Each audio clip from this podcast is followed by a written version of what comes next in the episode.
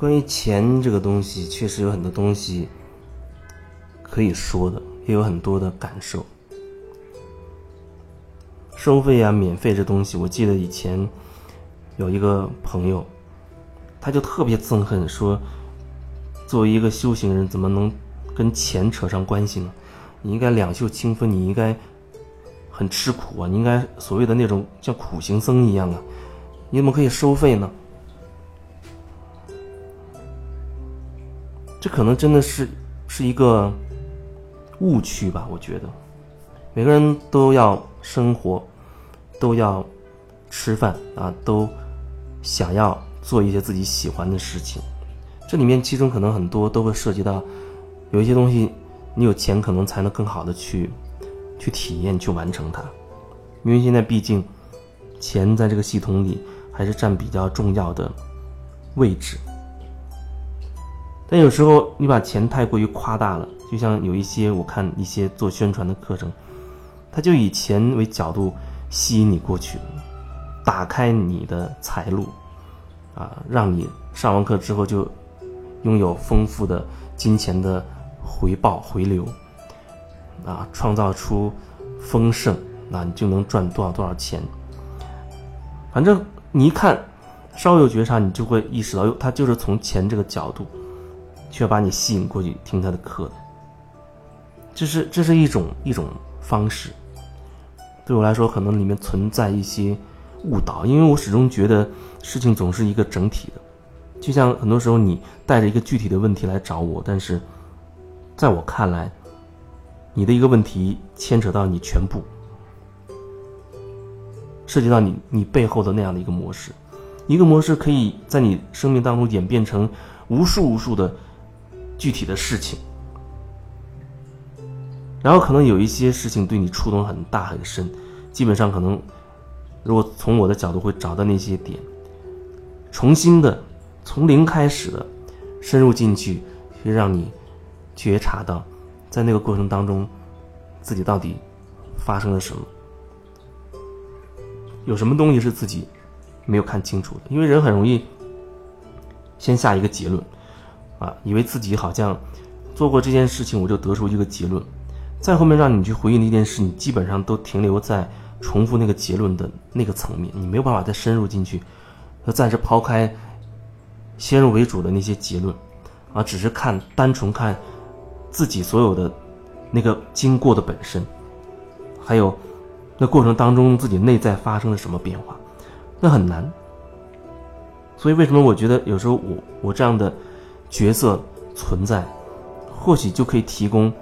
一份稳定的一个一个空间，或者说一个一个场，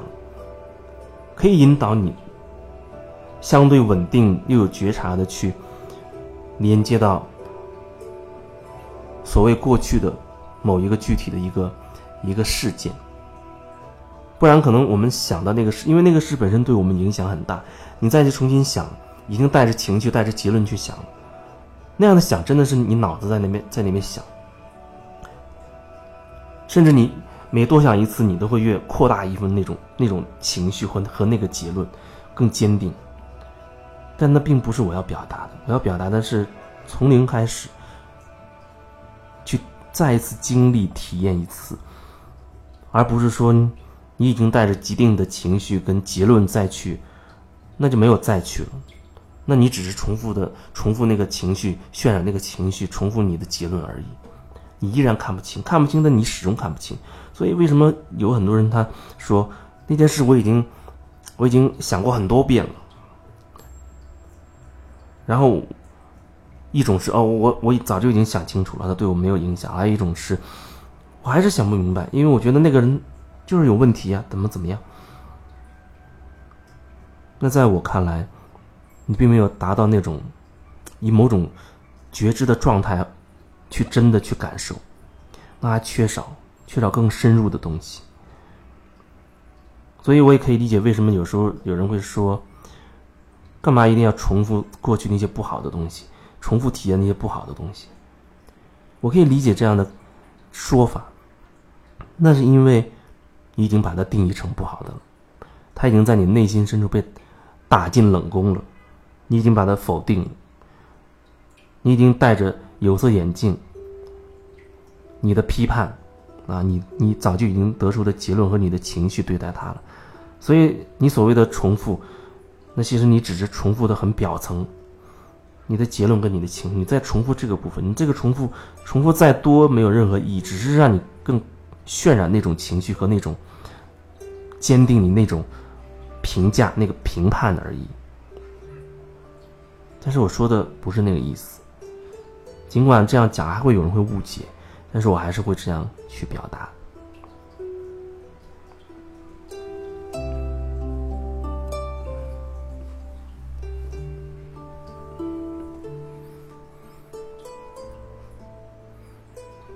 再回到收费免费这个点上，有人他会一直会盯住我，比如说他针对我盯住那个点。啊，你为什么收费？怎么怎么样？可是你可能却没有关注另外一方面。很多时候，或者说大部分情况之下，跟钱是没有关系啊，没有收费。如果用钱来描述，就是那是免费的。喜马拉雅分享，还有我们微信上这样的交流，都是免费的。其实免费，我也没有不在意，也没有随意。我依然都会花我的时间精力，找一个稳定的时间，让我可以看清楚、感受到你所说的，然后再给你回复，或者说，我是用心的对待你的每一句话。这些所谓免费的部分很难，有时候人他就会忽略，他会看不到的，他会觉得他不就是聊聊天吗？的确如此。表达上说，哦，我就是在聊聊天。如果你无法感受到，那我也只能说，可能我觉得我这样的聊，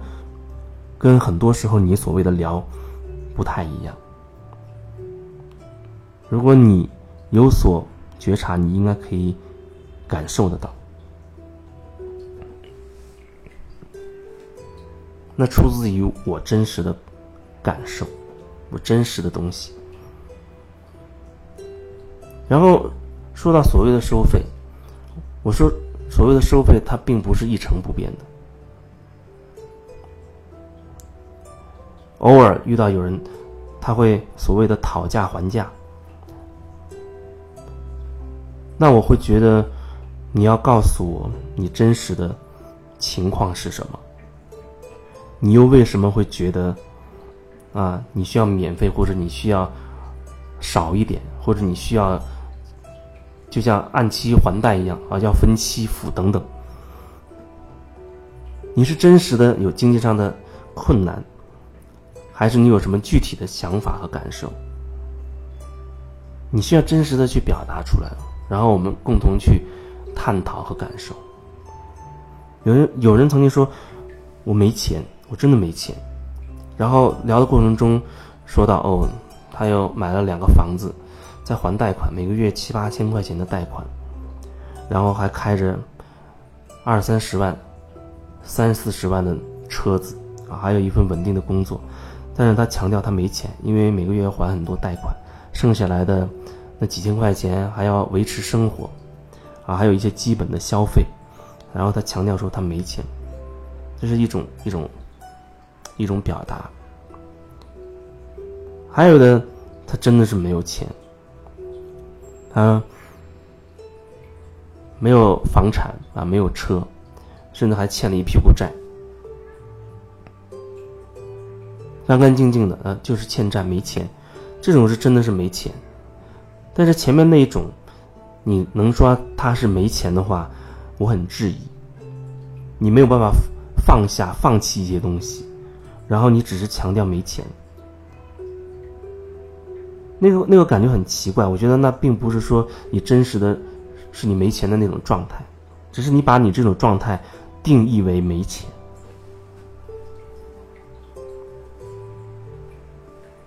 你真实的情况其实就是仅仅是通过哪怕是这种方式梳理一下，也会让你更清晰的看到。还有人。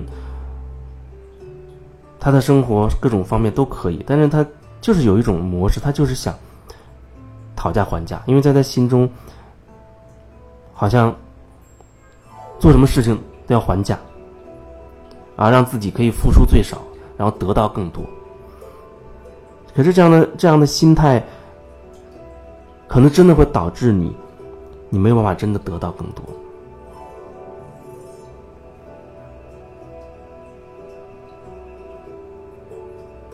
然后有人他会用所谓呃，这个市场混乱，没有一个什么所谓的价格定位啊什么的来讲。这方面以前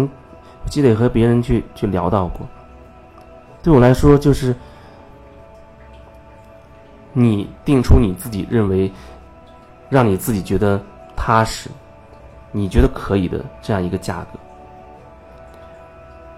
然后别人是否？他认同那是他自己才能决定的事情。或许有什么其他的因素导致，哎，你跟着人聊了，然后你觉得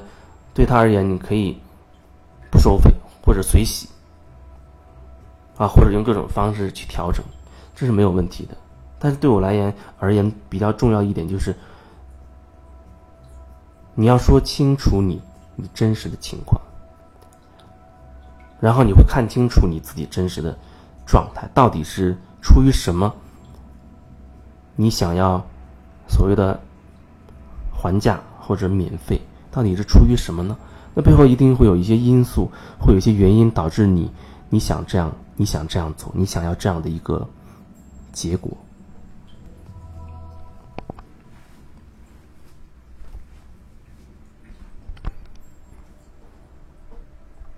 所以我还是想要表达说，这一切都不是一成不变的。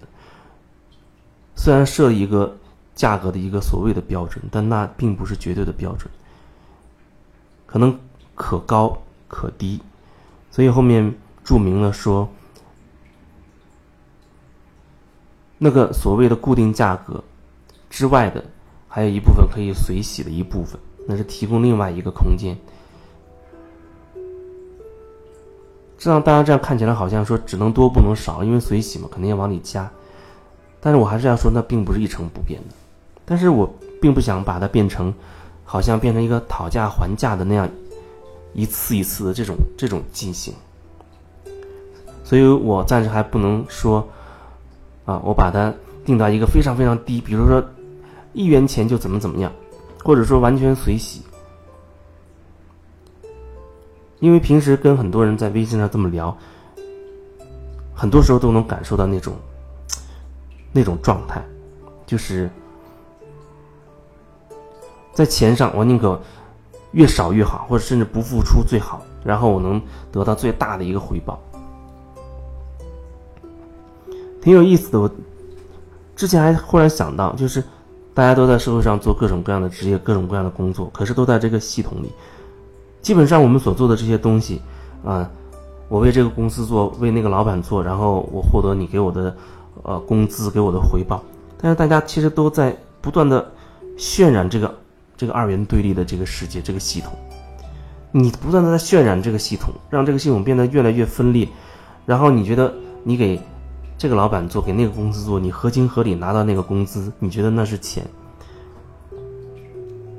可是对我来说，我觉得。我这样的方式，会提供一些我们整合的机会，让我们可以把以前碎裂的、分裂的东西可以相对更凝聚一些，啊，让这个二元性会更少一些。以这样的方式合情合理的获得一些生活上的收入，反而成为了不合理，这点是让我挺奇怪的。就是你你渲染这个系统。啊，做了这么多东西，你觉得你拿到一定的收入是合情合理的？甚至有一些，或者说很多人都是千方百计的想挖到更多的钱，还有一些利用自己的职权，他本身就已经偷偷摸摸的赚了更多的钱了，然后你再扩大这个系统的分裂，那对我来说，我反而会觉得我在缩小缩小这个分裂，啊，让很多东西可以变得更。凝聚，凝聚回来，然后这样的方式获得的一份收入反而变得不合情理了。不知道我这么说，你是不是能有所感觉？这是刚刚我忽然想到的这样一个点，所以我觉得真的挺有意思的。好像这几期可能都会分享关于跟钱有关的东西吧。每每一个分享，我觉得可能你都不能单独去断章取义的去理解了。也许你可能真的需要听久一点，要听多一点，你才能差不多相对